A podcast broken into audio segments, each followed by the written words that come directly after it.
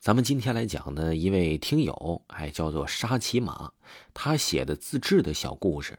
他写的这个小故事啊，比较有意思，名字叫做《警务杂编之夜班生存法则》。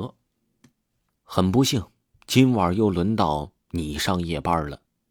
你身着藏蓝，威风凛凛，但如果你想安全的活着下班，并且与家人团圆，请务必遵守。监狱夜班生存法则：一，请务必遵守监狱民警夜班的第一戒。这个世界上是没有鬼的，这是民警的底线，一旦突破，将会发生不可描述的可怕后果。二，夜间上岗，无论出警与否，请务必带枪上岗，并将子弹上油，认真擦拭。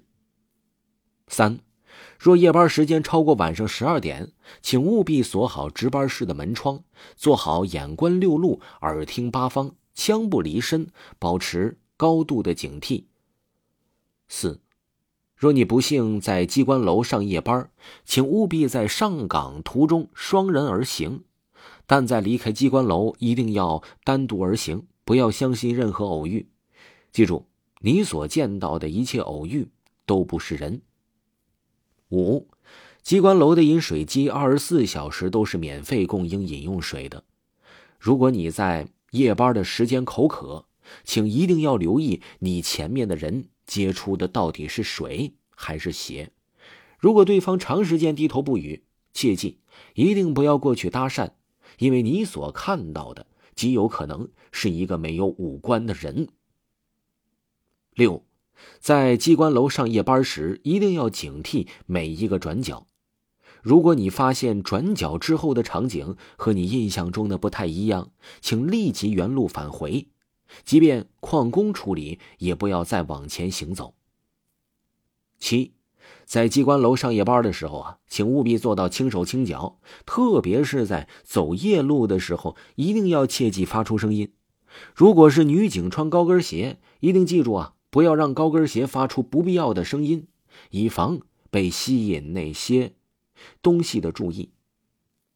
八，机关楼一楼的地下室常年上锁，那是离阴间最近的地方，常年被阴气笼罩，所以在晚上千万不要一个人独自前往，更不要试图开锁，因为你永远不知道这道门后面等待你的到底是什么。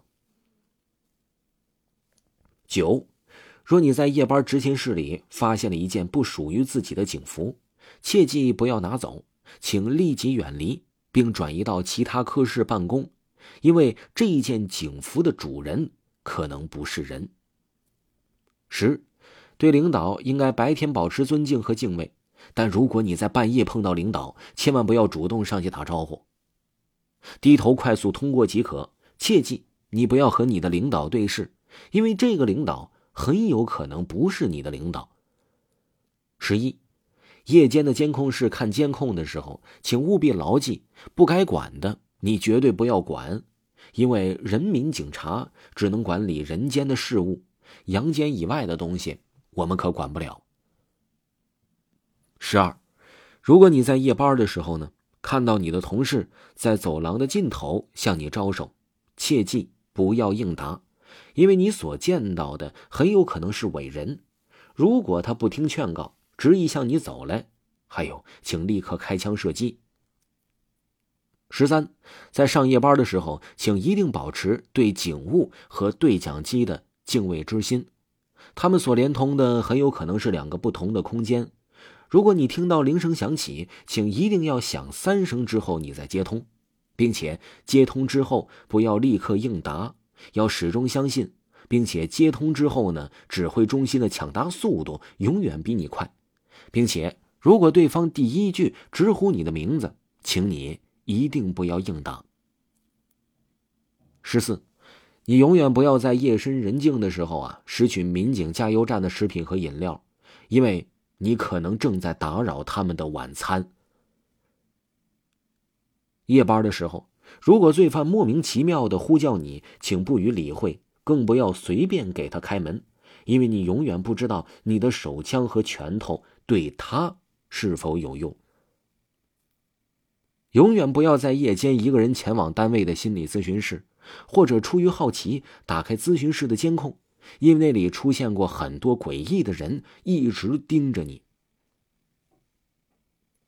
如果你所在的值班室正好遭到不明原因的事件，例如突然的低吼、急促的脚步、销狐的马达声或者忽明忽暗的电灯，请立刻紧闭门窗并呼叫支援，枪不离身。固守待援，但如果只有一个民警前来支援，千万不要给他开门。